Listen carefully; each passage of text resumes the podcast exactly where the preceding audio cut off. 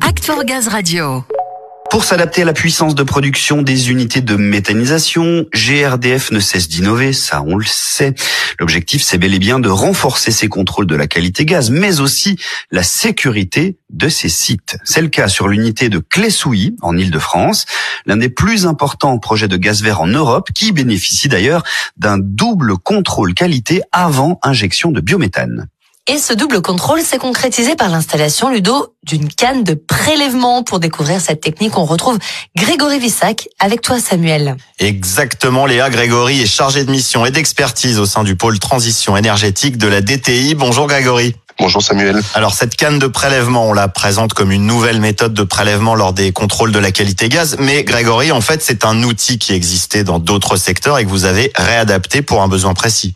Oui, tout à fait. C'est quelque chose qui existe chez nos cousins du transport, hein, GRT, mais qu'on a adapté à nos besoins. On a fait fonctionner la boucle d'amélioration continue sur les postes biométhane avec une redondance des contrôles de la qualité gaz par un PCS mètre. Le PCS, c'est le pouvoir calorifique supérieur du gaz, qui permet de vérifier qu'on ait une bonne combustion euh, au niveau des appareils des usagers du gaz.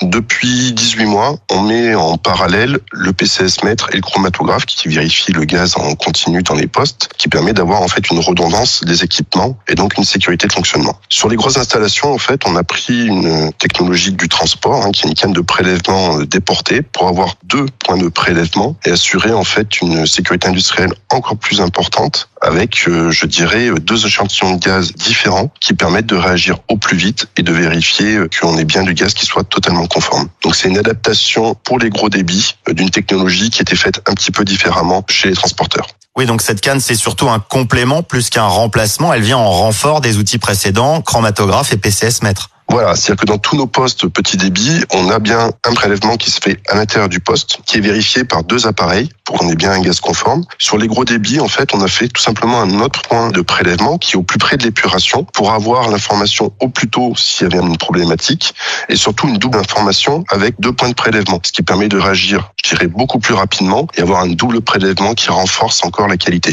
Et en plus d'avoir une double information qui permet de sécuriser. C'est ça, l'utilisation de cette canne, cette méthode, elle a été développée spécifiquement pour renforcer la sécurité et le contrôle en cas de taux d'injection plus important. Alors nous, c'est une redondance que l'on a voulu mettre en place pour les stations de très gros débit supérieurs à 800 mètres cubes heure et celle de Clay-Souilly mis en service euh, ce mois de mars 2022 sur la région Île-de-France avec une capacité de production de 1375 mètres cubes heure. On avait déjà des stations qui ont des capacités réservées de l'ordre de 1000 mètres cubes heure sur d'anciennes générations de postes mais qui pour le moment n'arrivent pas encore à ces débits-là. Après, on a fait parler tout simplement l'amélioration continue et notre connaissance des postes biométhane, on les améliore euh, au quotidien et il est apparu qu'en fait il serait intéressant pour renforcer ce contrôle de la qualité d'avoir ce double prélèvement, ce double contrôle par le chromatographe et le PCS mètre et d'avoir euh, deux prises d'échantillons euh, distinctes. Et donc on a adapté tout simplement nos process pour pouvoir prendre en compte ces grosses installations. Et la première qui arrive en production après la prise de décision, hein, qui a eu lieu il y a un an, est donc celle de Clay-Souilly sur la région Île-de-France.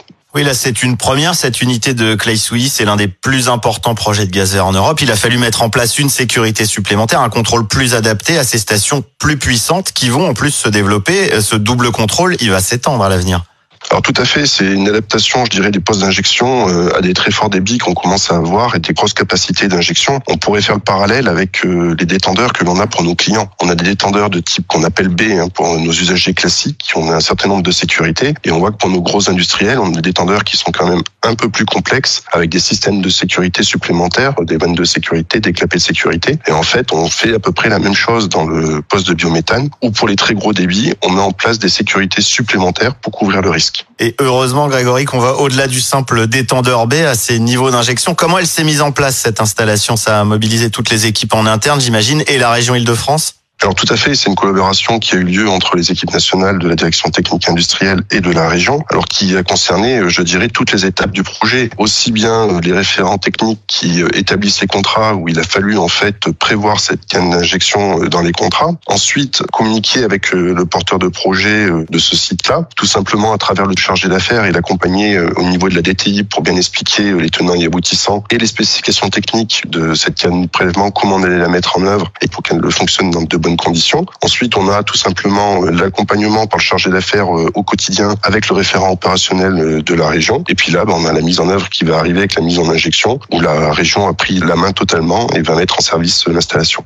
Très bien, on va y revenir sur cette mise en œuvre et mise en service du site de Clé Souilly. Puisque vous en parlez de ce chargé d'affaires, Grégory, je vous propose de le retrouver demain pour compléter ce que vous nous avez appris sur cette canne de prélèvement, mais aussi ce site unique en Ile-de-France. Merci beaucoup, Grégory. C'est moi qui vous remercie, Samuel. Oui, alors on l'aura compris, un dispositif de double contrôle qualité qui permet surtout de renforcer le processus sur des sites de grosse capacité. Un grand merci à tous les deux. Et je rappelle que ce sujet est à retrouver hein, sur la page Act for Gaz ainsi que l'interview d'Olivier Hauss, chargé d'affaires en région Île-de-France, qui nous explique les étapes de ce projet hors norme.